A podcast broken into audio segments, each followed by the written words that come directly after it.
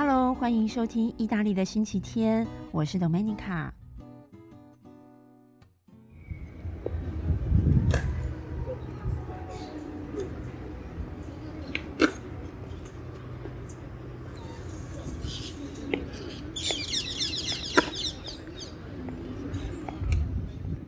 刚刚给大家听到的一段录音呢，是我在罗马。呃，东南区的一个广场，它其实是一个公园啦。中文的翻译呢，我们会称它为维多艾曼纽二世广场啊。维多艾曼纽二世广场这个广场在罗马是一个非常知名的这种种族大融合的 一个地区。好，其实，在罗马我们并没有什么所谓的唐人街啊，或者是中国城啊，China Town 啊，没有。很固定的这种称呼，但是呢，呃，很多年以前，其实到现在也是啦，就是在罗马，通常我们可能会直接说，哦，这个地区哦，它是一个非官方的，呵 呵它不是一个很正式的 China Town 啊，但是呢，这附近有很多很多的中国商店，或者是亚洲人开的商店。但是近年来也越来越多不同国家的移民哦聚集到这个地方，甚至呢会一直慢慢慢慢的往东南方延伸出去，所以呢也不见得只是在这个维多艾曼纽二世广场会有很多这种多种族的呃一个景象出现。好，那我刚刚录音的呢，其实大家可以仔细的听到，好像远方有歌声，然后会听到一些 很吵杂的。鸟叫声哦，这是黄昏的时候录的，所以很多很多的这种鸟叫声。那另外呢，也会听到有一些很像撞击的声音。那这撞击的声音是什么呢？其实这是很多小朋友哦，就是附近的居民哦，小孩子他们在练习滑板，所以会有这种呃滑板落地的撞击出来的声音。那我录这段的录音，其实跟今天我所说的主题会有一点点的相关哦。待会我会慢慢介绍给大家。好久没有录节目了，大家不知道还记不记得 意大利的星期天？好啦，嗯，二零二一年不知不觉就过了一个月了，第一个月就已经过去了。那现在已经是迈入二月初，而且。再过不久就要过农历新年了，那今年的年假，嗯，没有办法出国，也没有办法去做长途的旅行，不知道各位听友们有什么计划呢？我想应该还蛮多人会选择在家里，就是上上网看看一些电影吧。因为在这个疫情这一年以来，很多很多的这种网络上哦串流啊，或者是一些平台的呃电影影片，都越来越受欢迎，也做得越来越精致了哦。所以今天 Dominica 呢，想要来推荐一部电影。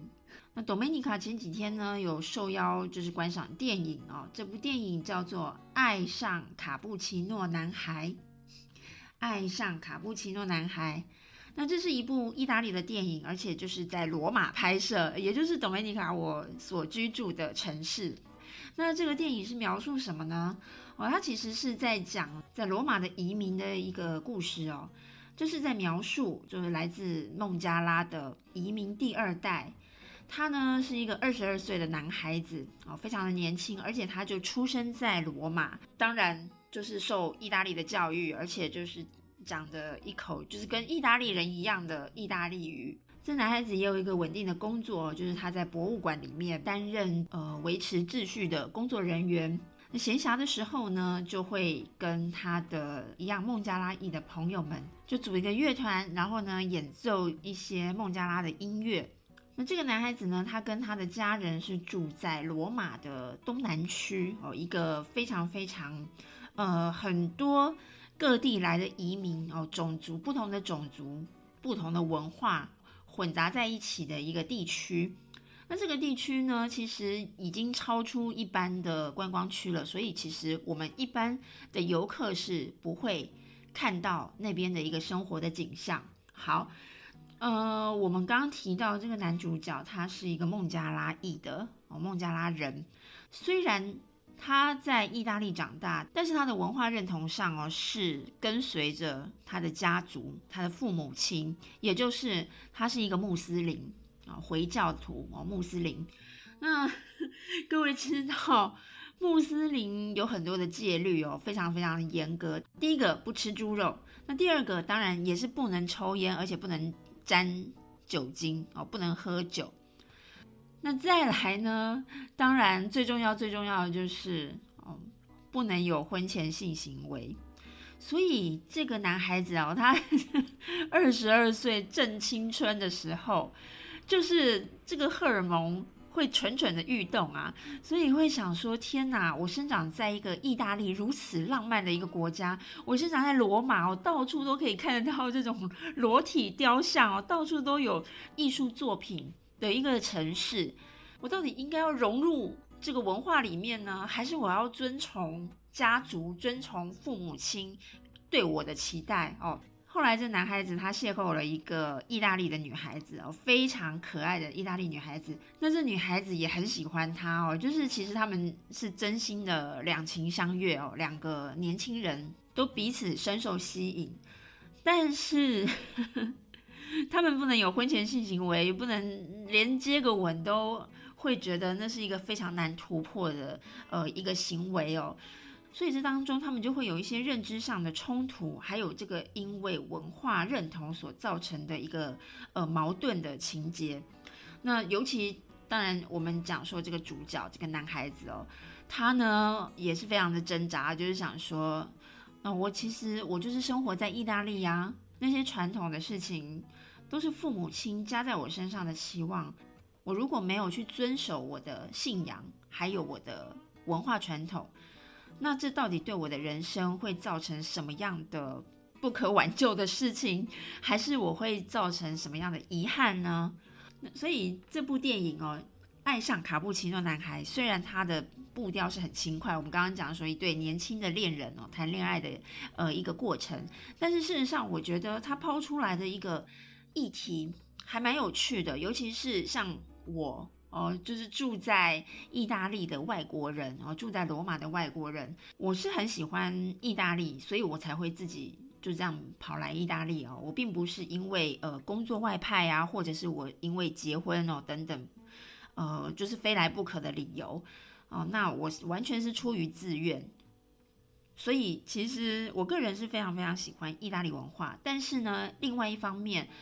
当然，我是台湾人哦，我永远都是台湾人，而且我也是长了一副亚洲的面孔，就是非常明显的。所以呢，在罗马生活，在意大利生活，我并不会去刻意想要变成一个意大利人，或是去刻意表现出哦，我就是要一直融入意大利的这个环境哦。当然，融入也很重要，毕竟是在这边生活。可是，可是我刚刚提到的。毕竟我就是长着一个亚洲人面孔，所以一定会经历到别人加在我身上的刻板印象。那我我自己觉得啦，因为我个人非常非常了解，因为外貌的关系，所以哦刻板印象是避免不了的。我也不可能去改变每一个人的呃想法。由于这样的原因，我会觉得，嗯，那我就享受在罗马当一个外国人的生活。就不用刻意，也不用设限自己，一定要呃走什么样的路哦，或者是一定要跟随什么样的观念？其实某种程度，我有的时候还蛮享受当一个外国人的啦。怎么说呢？好，这就进入我们今天 podcast 的主题，就是我要跟大家分享。就是综合我大概十几二十年哦，闯荡欧洲没有啦，就是我来来回回在欧洲各城市旅行，那以至于到现在我呃旅居在罗马，我所遇到的一些刻板印象的经历哦，小故事。好，那在进入主题之前呢，我这边呢也先跟大家说明。那这个电影《爱上卡布奇诺男孩》在 Domenica 的意大利的星期天同名 Facebook 粉丝专业有举办抽奖活动。这部电影呢会在二月十一日开始哦，在呃响应电影院的网站上架播放。这个响应电影院呢，有提供三个抽奖名额。那各位只要来到我的 Facebook 粉丝专业意大利的星期天哦，我会把这一篇贴文的连接放在 Podcast 这一集的节目介绍里面。各位可以直接点进连接里面哦，就可以看到贴文里面的留言抽奖方式哦，非常的简单哦。我这边也跟大家稍稍的说明一下，就是你只要留言说想去罗马。做什么事情啊？这做什么事情就是各各自发挥哦。那最重要的就是第二句要写想看爱上卡布奇诺男孩。好，我我举例说明啦，就是譬如说想去罗马喝卡布奇诺，想看爱上卡布奇诺男孩哦，这样子这是一句简单的留言。那在二月九号当天呢，我会用 Facebook 的随机 抽奖的工具抽出三个名额。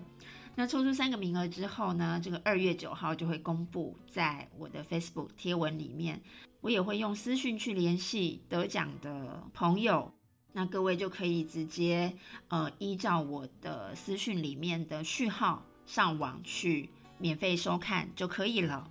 那如果说呃没有抽中的朋友，但是你有兴趣的话，也可以自行到响应电影院的网站里面付费观看。那这些资讯呢，我都会在贴文里面啊写的非常清楚。各位如果有兴趣的话，那记得 来多多参加留言喽。好，那接下来我就要进入我们今天的正式主题了，就是跟大家分享我在欧洲所遇到的刻板印象的小故事。OK，好。在开始讲故事之前呢，我其实要跟大家先简短的提一下哦，我这边讲到的刻板印象并不等于歧视啊，并不等于歧视。我个人是这样认为啦，因为歧视，呃，有不同的方式哦。一种就是可能对方真的是有恶意，可能甚至有一些暴力的行为哦，加诸在。哦，外国人身上哦，加诸在或者是加诸在别人身上，那个我觉得就是很恶毒的歧视。那另外一种歧视可能是言语上的哦，就是他会当着你的面啊讲一些不堪入目的话，而且可能跟不管是跟种族有关也好，或者是跟阶级哦阶层有关也好，或者是任何跟你的外貌有关哦等等，那其实已经是人身攻击了啦，我觉得，所以。嗯，我会认为那一类的行为哦叫做歧视，那一类的事件叫做歧视。但是我这边在讲的刻板印象，不见得是负面的事情。对我个人而言呢，在欧洲遇到的这些刻板印象哦，有的时候我觉得还蛮好玩的。我会把它当做可能是一个交流的机会，或者是比较正面的去看待它。那。我必须要说，我们没有办法去改变每一个人的思考模式，或改变每一个人根深蒂固的观念。如果对方的言语真的，呃，那种刻板印象的说出来的方式哦，是让我觉得不舒服的，基本上我会觉得好，那就是这个人他自己的问题哦。怎么说？就我不，我并不会讲说哦，意大利人就是觉得亚洲人怎么样啊，或者是。呃，法国人就觉得亚洲人怎么样，等等等等哦，我并不会把它 归咎于整个国家 民族哦，这好像太沉重了。但是我的意思就是说呢，每个人他都有自己的观念啦，那你你你没有办法扭转，或者是你根本不需要尝试去扭转对方，因为。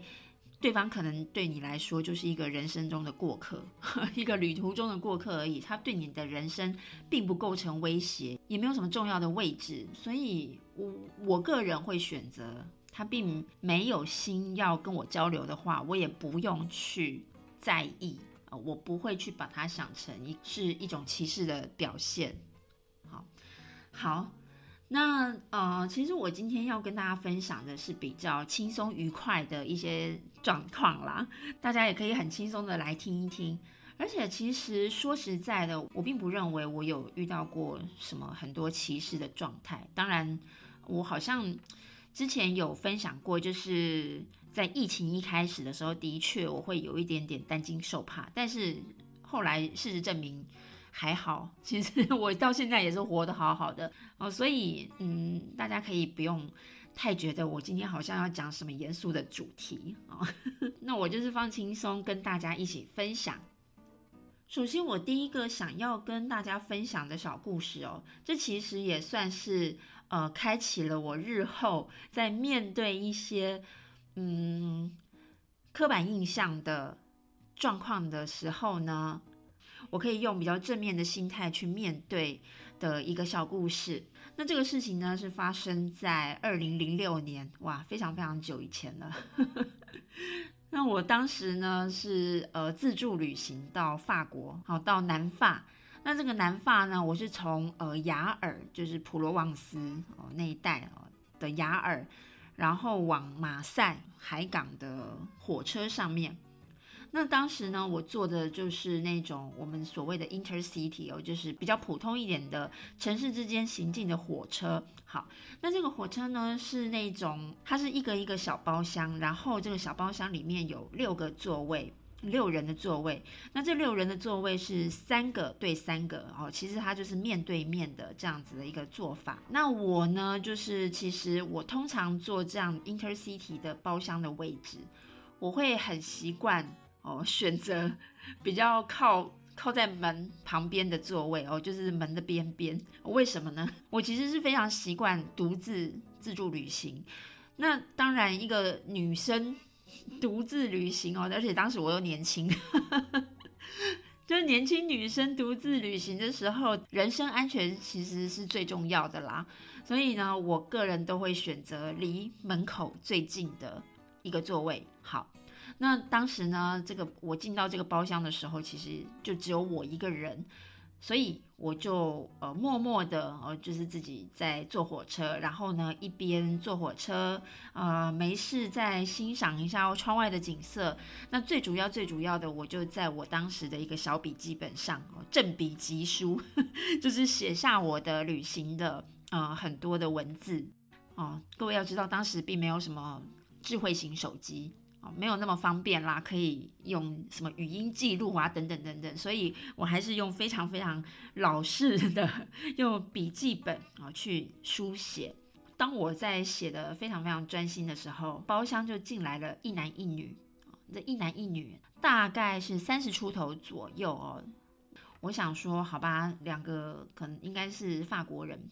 那他们呢，就是当然用法语交谈哦。那我想说，好，两个法国人啊，应该不太会想要理我吧，所以我就继续埋头写我的笔记。那么我写着写着，忽然就觉得，哎，好像是不是有两股 视线向我投射过来？然后我就想说，好，你们看我，我就看回去吧。那我就把头一抬，哦，就是非常 正面对决，没有啦，没那么可怕，就是我就正面的看回去，哦，看了他们一眼。那我觉得，呃，他们应该就是情侣吧，哦，就是因为看到我抬头回看他们的时候，那这两个人呢也非常有默契的互相 对望了一下子，哦，然后呢，其中男的就问我第一句话，好。他问什么呢？他就说：“你会说法语吗？”哦，他用法语问啊。那么 我就跟他说：“没有，我不会说法语。”那他就说：“哎，那我们讲英语吗？”哦，这很容易预料得到啦，就是第三句一定会是这个。那我就跟他们讲说：“哦，会，我会讲一些。”当然，我们就知道接下来要进入比较正式的交谈了。但是他们第一句哦，这个问题就很奇妙哦，就问我说：“嗯，我想请问你哦。”为什么你写字是用横式的写法呢？好，因为我写这个笔记的时候，我是从左到右哦，这种横式的在记录哦，所以这个男方就问我说：“哎，你为什么要用横式的写法？”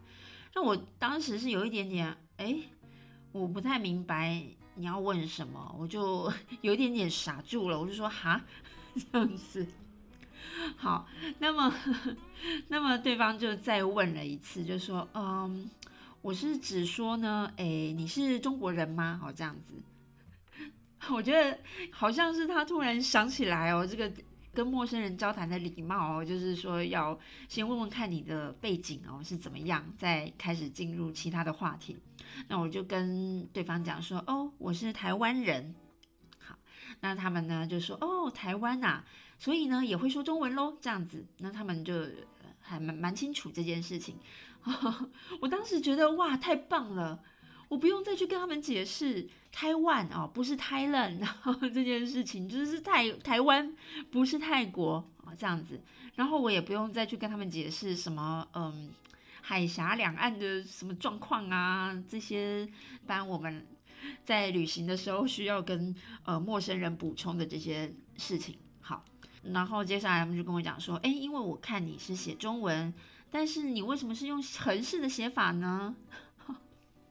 我才恍然大悟，就是说，哇，他们知道，就是我们一般中文的写法是从右到左，从右到左的这种直式的写法。我就开始跟他们解释哦，就说，嗯，因为我们现在横式的写法非常普遍，因为用电脑，呃，很习惯了。但是我们的书籍呢，还是有分直式和横式的，翻阅的方向也是相反的哦。我就跟他们解释这一些，这对情侣就很可爱，他们就恍然大悟，就说：“哇哦，好，我了解了。”然后呢，这个男方就说：“我和我的女朋友呢，都对这个东方文化非常有兴趣，而且我们很想学中文。但是呢，这个繁体中文和简体中文的差别是在哪里呢？哈之类的，就就开始问我这些问题。”我就觉得嗯很开心，我就跟他们稍微解释了一下啊，我们在台湾呢，呃，都一直是在用繁体字。那中国那边呢，因为经历了一些呃文革啊等等等等哦这些呃历史的状况，就稍微跟他们解释了一下，好，然后他们也是想说哦原来如此哦，好，然后呢，就我们就是在火车上开始讨论起中文，好。那讨论中文这件事情呢，当然我也觉得很开心，就是我还跟他们解释象形啊、会意、形声这些六书所谓的六书的内容。那我们聊完中文了之后呢，这对法国情侣就突然哦又转到另外一个话题，就问我说：“哎，你知道太极这个图案的意思是什么呀？” 那我就觉得哇，天哪！我要跟法国人，然后用英文解释这件事情哦。那我当然是用最简单、最简洁的方式来来说明喽。那我就跟他们讲说，哦，这个是象征宇宙之中哦，呃，可能看似相反的事物，其实是互相的在调和的一种哲学哦，这样子的呃大大略的一个说明。好，而且我就跟他们举例讲说，哦，像是太极拳哦，太极哦也是功夫的一种，那看起来是很柔软哦。但是实际上力量是很强大的，我觉得类似是刚柔并济哦这样子的一个道理。那 其实我讲的这些理论全部都是从电影里面 学来的哦。当时哦看过这个李安的推手，还有呃以前就是李连杰所饰演的呃那个太极张三丰啊那一类张无忌啊那几部电影学来的哦。哦好那。后来呢，这个情侣哦，这女女方就问我说：“那么你有在学太极拳吗？”那我就跟他讲说：“哦，没有啦，太极拳我们没有那么的普遍。”他们又问我说：“那你有学空手道吗？” 我就跟他讲说：“哦，我没有学过，但是呢，很多台湾的父母亲会让小孩子从小去学一些些啊。”啊，这是我的年代啦，就是我我是六年级的，那我们这一代的呃男孩子，可能很多很多小时候都有学过一些空手道，那我觉得这是一个很相谈甚欢的一个聊天的过程，所以为什么我会说好像影响到我之后面对的一些嗯，对于东方人啊，对于亚洲人的一些刻板印象，然后我我觉得可以去正面的应对。这个事件其实对我来说是影响蛮大的哦，因为它是一个很愉快的交流的过程，而且我刚刚提到的太极拳啊、空手道啊这些跟功夫相关的呃武术啊等等哦，这个对我日后无论是在欧洲旅行还是在意大利生活，其实对我来说都有一个好处。各位知道是什么吗？因为呢。我觉得很多的欧洲人对于亚洲人的印象就是好像身手很利落，可能他们从小看，譬如说李小龙的电影啊，有觉得有这样的印象，我就觉得，哎，我们亚洲人好像都很懂得功夫这件事情，而且加上我个人走在路上哦，我很多朋友都。说我走路的这个样子有点高傲，有点高冷，就别人不太来敢来惹我的感觉。所以我觉得，哎，好像很多欧洲人都觉得亚洲人会功夫哦，没事不要去惹他。所以我觉得这也算是一个呃刻板印象所带来的一个比较正面的反应。而且我突然想起来哦，因为我个人相当喜欢。村上春树，我很喜欢村上春树的作品。那他有一本书哦，是在讲他在欧洲，呃，像是希腊呀，哦，主要是希腊跟意大利哦这两个地方生活哦，在这边一边写作一边生活的一些小插曲哦，一些小故事。那其中写到了一篇我印象非常深刻的就是他提到他有这村上春树他有慢跑的习惯。所以每天早上都会出门慢跑。那他有一次呢，是在应该是在希腊哦，某一个我忘记是哪里了，可能是某一座岛吧。好，anyway，他就是早上起床哦，照例去慢跑。那当时慢跑这个运动还没有像现在那么风行，所以当地的居民会觉得好像看到一个什么怪物之类的。好，那他跑一跑呢，就遇到几个非常好奇的。小屁孩，就是小朋友啦，那就问他说：“哎，你是不是会功夫？哦，来秀几段给我们看啊，这样子。” 然后这村上春树呢，他也非常的幽默，他就是说好，他就顺应着他们的话，就跟他们比划几下，就是随便的乱比划。那就好像我记得，就是这几个小朋友的反应，就觉得哇，好厉害哦，有一个东方人会功夫哎，在这我终于看到这个。真人的东方人在展现功夫哦，这件事情，我觉得这一段真的是太好笑了，是所以我就觉得，嗯，好，我也要来效法一下村上春树。其实遇到这样的事情哦，也算是 自我防身一个蛮好的方式哦。另外一方面，我觉得就用一个幽默的心态哦，幽默的心情，正面的心情，把它化解掉，把这个刻板印象化解掉。这样呢，自己也会觉得，哎，还挺幽默，还蛮好玩的一个过程哦，一个经历哦。另外，同样发生在火车上的两个小小的插曲哦，很简短，我也跟大家分享一下哦。就是有一次我在西西里岛的车厢哦，我正在非常陶醉 这个整个西西里岛的碧海蓝天的时候。忽然呢，有一个意大利人哦，就一个意大利男人，他穿的就是非常的嬉皮风的感觉哦，然后呢留留长头发，那他就闯进一样就是闯进我的这个包厢哦，我当时也是坐那种 intercity，那他就闯进包厢，就劈头 问了我一句说：“龙的中文要怎么写？”没有任何的招呼语哦，没有 ciao 哦，没有 bonjour 哦。没有什么早安 这些，完全没有，就直接问我说龙的中文要怎么写？那我就很莫名其妙，但是我还是非常好心的，就写给他看啊。那当然大家知道龙这个字哦，写起来是有点复杂，笔画有点多。那他看到之后呢，就觉得哇，好神奇哦。然后呢，而且他就非常非常得意的跟我秀出他手臂上哦，有新刺的一条。龙的图腾，而且他很激动的跟我讲说：“这是你们东方的龙哦，这是中国的龙哦，不是我们西方的龙哦，哦，也不是我们欧洲的龙哦，哦这样子。”然后好像就没有然后了，我不太记得后面发生了什么事，他可能就离开了。呃，总而言之，我们好像除了这句话之外，没有多的交谈。但是呢，我就觉得很好玩的是，他只是。好像看到了一个亚洲面孔坐在包厢里，就特别闯进来问我这件事情。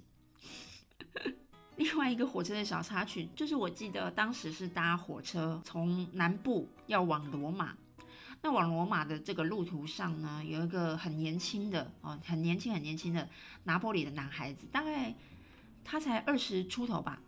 因为当时火车经过的时候已经是晚上了哦，经过拿破里的港口。这个男孩子就望着窗外的夜景，因为他也坐在我对面嘛，那他就一直问我说：“哎，你觉得拿坡里的夜景跟上海的夜景像不像呢？” 我就跟他讲说：“嗯，我不是上海人哦，我是台湾人，而且我没有去过上海。”但是这个拿破里的男孩子，他就觉得很不可思议。他可能印象里面觉得上海是一个非常大的城市，怎么可能？你都来到意大利了，你怎么会没有去过上海呢？我觉得他的反应是有点这样的感觉啦。我就觉得还蛮好玩的哦，这些在火车上发生的事情。不过我觉得现在很可惜啦，因为科技的发达，或者是智慧型手机的呃普及哦。所以坐火车好像大家真的是比较容易在划手机，很少很少极少可以再遇到这样子的面对面的，嗯，比较深入的交谈了。好，那再来呢，我们把目标移到葡萄牙葡萄牙这个国家哦，我个人是非常喜欢葡萄牙，因为我觉得葡萄牙有一种。非常缓慢，然后很古老的一种气氛，而且呢，葡萄牙人怎么说呢？比较沉稳，不太像西班牙人或是意大利人这种，也是拉丁民族，就是呱呱呱呱，很 讲话非常大声，而且非常快速。那葡萄牙，我一直觉得它有一个它自己的步调，非常的缓慢，甚至我都觉得有点像静静的。聚守在这个伊比利半岛的西边哦，面对着大西洋，好，好像就与世无争、安身立命的这种感觉。所以呢，我觉得葡萄牙基本上对我来说是一个旅行非常非常舒服的地方哦。大家有机会，或者是可能呃也有听友去过葡萄牙哦，呃，我觉得这个国家是也算是此生必访的一个国家之一。那你可能也看不太出来，他曾经是经历过那么那么辉煌的海权时代哦，这种地理大发现呐，达伽马呀、麦哲伦呐这些一时的风云人物哦，是出自葡萄牙。那么葡萄牙发生了什么事情呢？其实如果各位有自助旅行的经验呢，一定会遇到我刚刚提过的状况，就是如果别人问你。你从哪里来呀？然后我们就会回答哦，我们从台湾来哦，这样子。那对方可能就会问说啊，泰冷啊，泰国吗？还是怎么样吗？哦，就是会搞不清楚哦，台湾跟泰冷的这个差别，一直会有混淆，或甚至完全不知道台湾在哪里哦，这样子的状况哦，只要你自助旅行过亚洲以外的国家。绝对绝对会遇到这样子的问题。好，所以当我来到葡萄牙的时候，哦，有一次呢，我也是走在路上，我记得应该是在北方的一个产波特酒的城市，叫做波尔图哦，Porto 波尔图这个地方。那这个地方我也是相当喜欢，当然是因为酒啦。好，这个之后再聊。那好，走在路上的时候呢，就有一个阿伯。哦，就是很和蔼、是慈祥的那种阿伯，那他就看到我也是觉得蛮新奇的，哦，就问我说：“哎，你是哪里来的呢？”那我就跟他讲说：“台湾哦，我是台湾，我台湾来的。”那正当我觉得好，接下来我可能又要解释一番台湾在哪里啊，或者是台湾是怎么样的一个国家的时候，那这个阿伯居然回答我什么？他居然回答我说：“啊，台湾呐。”哦，Formosa，他就跟我说台湾福尔摩沙哦这样子，然后我就瞬间觉得，哎，对耶，我现在人是在葡萄牙，葡萄牙人会知道 Formosa 这件事情，尤其是长辈，好像是还蛮正常的事情哎，而且呢。我后来因为是有在这个意大利读书哦，进修就是要进修的时候会要填一些注册的表格啊，哦，就是网络上的注册表格。那这注册表格里面一定会填到你你的国籍，我就会下拉那个选单哦，就是国籍的选单哦，从 A 开始，我就会第一个会先找 T 哦，T 开头台湾。那如果没有 T 的话呢，那我就会往上滑，滑到 R 开头哦，R 开头就是 Repubblica de la Cina Nazionale 哦，其实就是我们比较官方的正式国名哦，就是中华民主共和国哦。那如果这个 R 开头还是找不到 我们国家的名字的话，我就会往上滑到 F。这是什么呢？就是 Formosa，就是福尔摩沙。然后通常后面会有一个括号写台湾，好，所以他会写 Formosa，然后括号台湾。这件事情我其实以前有跟我的台湾朋友分享过，但是很多人都不相信，哎，就会觉得说：天哪，Formosa 这个字现在哪有人还在用啊？但是各位在。欧洲的某些国家，欧洲的某一些这种系统啊，国籍的系统里面，Formosa 的确是还存在的，请不要不相信我，这是真实发生的哦。好，所以我觉得就很有趣。那在葡萄牙这个遇到的阿贝，他就跟我讲啊，Formosa，而且我觉得他的眼神就是瞬间是飘向了远方，好像很怀念的这种感觉哦。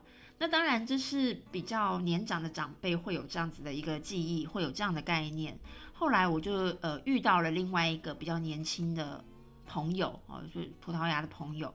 我跟他聊起这个话题的时候呢，这个比较年轻哦，当时大概应该是不到三十岁的呃一个年轻人。那他就跟我讲说，嗯，Formosa 其实意思就是呃很很漂亮哦，很很精致的意思哦，小小的。但是呢，他不太记得有 Formosa 等于台湾这件事。但是我还是觉得非常神奇啦，就是其实直到现在还是有人把台湾哦，就是称作为 Formosa 这样子的一个记忆。好，所以讲到我们的国名哦，国家的名称，我就要来到意大利了。好，在意大利呢，基本上只要你是非欧盟国家。的外国人要长居在意大利，就必须要去办一种证件，叫做居留证。好，那办居留证其实是一件蛮痛苦的一个过程，因为会跟公家机关打交道，然后要等很久。但是我觉得，呃，我在罗马。算是很大的城市，而且移民非常多。这个办居留证过程就是呢，我们首先要填很多的表格，然后寄一些呃应该需要的一些文件哦，包括什么呃财产证明啊，或者是学生的话就要入学证明啊。那工作的居留就是要有申报的报税的一些证明哦等等。那这些文件呢，还有表格，我们会先到邮局去寄。那寄的同时呢，我们还要付钱，要缴这个居留税。好，缴完钱，然后呢，这个信封也缴出去之后，那邮局的人会印出一张纸哦，上面就会写说：好，你接下来的程序就是要去移民警察局按指纹。那这个盖指纹的日期哦，就会写在这张纸上面。所以第二个阶段，我等到盖指纹的那一天到来，我们就要去移民警察局报道啦。好，那去报道盖指纹的同时呢，这些审核人员呢，他们其实就是警察局里面的审核人员，他们就会问一些很简单的问题哦。但是，但是我们台湾人哦，最常遇到的问题就是，可能这个办事人员、这个审核人员就很容易搞混哦，把我们的国籍填到中国去。通常我在这个阶段会极力的跟 审核人员讲说。哦，我们是台湾哦，你要写台湾哦，否则我们之后出境入境会有问题哦，等等等等，我要跟他们非常斩钉截铁的说明。那有一次很好玩的，我就跟这个审核的大姐哦，就是又跟她讲说，哎，你要查是台湾哦，这样子哦，我就非常非常的强调这件事情。好，那那位大姐呢，他们可能有的时候电脑会换新系统。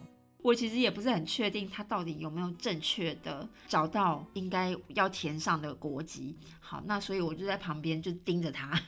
那这个大姐呢就说：“哦，有有有，我找到了哦，台湾台湾这样子，OK。”然后他就这个一指神功的按了他的电脑，然后开始跟旁边的同事闲聊。但是 闲聊什么呢？那旁边的同事就会问他说：“哎，台湾台湾那是跟 Hong Kong 一样吗？”跟马靠一样吗？哦，是怎么样怎么样的情况？好像本来是一个很。震惊的场面就突然开始闲聊了 起来，就莫名其妙的，我就跟他们讲说，哦，没有，Hong Kong 曾经是什么英国的殖民地哦，然后呢，后来是回归到中国，那但是他们也保有自治啊，等等等等。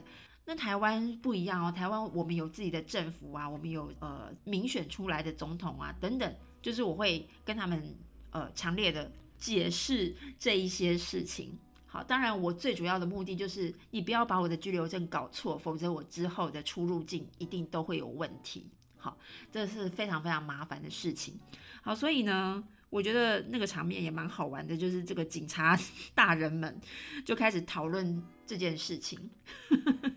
我都不知道我离开之后，他们有没有继续在这再继续这个话题，因为我其实。听到太多太多住在意大利各地的台湾人哦，尤其是年轻的学生哦，他们对于办居留这件事情比较没有太多的经验，所以有的时候他们拿到居留证的时候，上面写的是中国的国籍，那就是会有问题哦。之后任何的呃记录都有有问题，所以。拿到卡之后，一定要去警察局改，但是去改的过程又是一个 非常冗长哦，非常官僚的一个过程哦，所以呢，有的时候我会看到一些学子会去跟警察局吵，态度会比较比较强硬一点，但是这就会容易造成反效果哦，因为如果你去跟 警察局吵的话，我觉得这是人性啦，就是他们可能会觉得。反而不想要去做改变，所以嗯，其实这是我觉得这也是人跟人打交道啦，就是相处的一个方式。只要你的立场很明确，但是你的态度良好哦，有礼貌，保持礼貌，那其实意大利人他们也没有那么的强硬啦，那也不需要搞到好像针锋相对。这样两边硬碰硬的感觉哦，那反而会让事情变得不可收拾。好，这里跟大家聊一下我们在意大利办居留必经的过程。那另外呢，最后我也来跟大家聊一聊，就是当去年哦，二零二零年二月的时候，这个疫情开始爆发，那。我们知道这一年来哦，台湾的防疫做的就是非常的好，甚至已经各国有目共睹，一个非常好的状况。那因为防疫做得好，也越来越多人认识台湾。那像是意大利的报道，有的时候也会提到台湾的防疫哦，会聊到台湾这个国家。那 有的时候呢，我就会格外的关注，因为我都有 follow 这些呃各大媒体的粉丝专业。有的时候我看到在报道台湾，我当然就是会点进去看，然后而且我会去看乡民们、意大利乡民的留言。这时候我就会觉得有一些很好笑的状况哦，就是说还是有很多很多人会把台湾跟中国搞混哦，是觉得他们是同一个政府管辖范围哦。有的时候我就会去解释，就是说哦没有啊，台湾我们有自己的制度哦，所以呢我们其实制度跟中国是不一样的哦等等，我会稍微去解释。好，除了我自己去解释之外，有的时候也可以看到意大利人哦，就会去回应自己意 大利的同胞，讲说要发言之前呢，你要不要先搞清楚台湾的历史 这之类的，呃，这样子的发言，或者是你要不要先搞清楚台湾的政治状况哦，等等。那甚至呢，我还曾经看过那一种。两派乡民在互骂的感觉，就是为了台湾这件事情，然后在一一个一派是讲说，哦，台湾就是跟中国一样啊，那另外一派就是说，没有，台湾有自己的制度哦，有自己的政府，那是不一样的。然后呢，这个对台湾现状比较清楚的乡民就会去反击说，你真的是没有国际观哦，真的是太羞辱意大利人哦，等等等等，我就会觉得变得哎。本来我自己想要说一些什么话，就变成隔岸观火，就开始在看戏，就觉得哎蛮有趣的。然后这个意大利的网友 会去跟对方讲说你没有国际观哦，你不认识台湾这样子。其实我觉得一方面也觉得非常的欣慰啦，就是越来越多人知道。那我也觉得对我们来讲，不论是旅行在欧洲、旅行在意大利的台湾人，或者是居住在这边的台湾人来讲，其实这都是一件正面的事情。好，这一次的遇见刻板印象的主题就先聊到这边啊。那当然，我又要来教大家简单的意大利文喽。那出外旅行呢，跟陌生人交谈啊，第一个问题最常遇到的就是你从哪里来？哦，你从哪里来？那你就会回答说，我从哦哪里哪里来？哦，譬如说我从台湾来哦，或者是我是台湾人，或者是呢我从美国来哦，等等哦这样的回答。所以我今天要来教大家这个非常简短但是很实用的意大利语对话。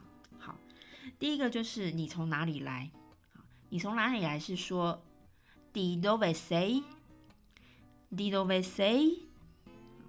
这个 d 呢是 di，意思就是的，就是或者是从哪里来？哦，这是一个介系词。那 dove 哦，d o v e，dove 就是哪里，就是指地方的意思。那 say sei，s e i sei。就是第二人称，就是你的这个，我们在英文解释的话，就是 be 动词哦的意思。好，所以 di dove sei 就是你从哪里来。那这个时候呢，你就要回答说，我从哪里来喽？哦，那呃有两种说法，一种是说我是哪里人啊，譬如说我是台湾人，就是 sono taiwanese，sono taiwanese。那 sono，s o n o，sono 其实就是第一人称，就是我的，呃，我们讲 be 动词的意思，就是 sono，I am 的那个 am 的意思。sono 台湾 nese，那台湾 nese 就是意大利文的台湾人的讲法。好，那当然呢，也有另外一种说法，就是你从某个地方来的，好，你就可以说 sono da Taiwan，sono da Taiwan。那 sono 就是我刚刚提到的，就是 S-O-N-O，就是我 I am 的这个 M 的意思。那大呢，就是从。那这个呃，我在这边不多做解释啦，因为会解释起来会很复杂。但是呢，我们后面接的是台湾，所以我们会用大，好 d a，好大 d a 这个字。那台湾呢，当然就是这个台湾啦。好，那如果你是，比如说你是法国人，然后你是法国国籍的人。那对方问你说 “Did we say？” 你从哪里来？你就可以说啊，“Io sono francese。”好，“francese” 其实就是意大利文的法国人的意思。那或者是你也可以讲啊，我从巴黎来啊，“Sono di Parigi。”啊，“Sono di Parigi”，“Parigi” 其实就是 Paris 的意大利语。好，就是这样的一个逻辑啦。呃，当然，我想大部分的听友应该都是台湾人居多，所以我们就学啊，有 “Sono taiwanese”。Sono 台湾 nese，或者是呃 sono 大台湾，这样非常的简单。好，di dove sei？sono 台湾 nese，或者是 sono 大台湾，这样学起来了吗？好，希望呢大家喜欢这一次的节目内容。那一样的，欢迎到我的 Facebook 同名粉丝专业意大利的星期天。我一样会补充这一集所提到的相关讯息，还有刚刚所教的意大利语。那也欢迎订阅分享节目频道哦。还有就是因为这个 podcast 节目呢，我一直也是自己默默的在做，有时候呢会收到各位听友的一些私讯回馈，或者是留言，好，或者是赞助 Dominica。那我在这边呢都非常非常的感谢。事实上，之前我有一点点觉得。嗯，我不知道这个 podcast 节目到底要不要继续下去，有一点点小小的瓶颈的感觉啦。那但是呢，我我这几天都有收到一些听友的呃回馈，所以呢，我就在这边非常谢谢大家。那我会继续的再做下去哦，大家不要放弃我的订阅。好，那么我们下次见喽，悄悄。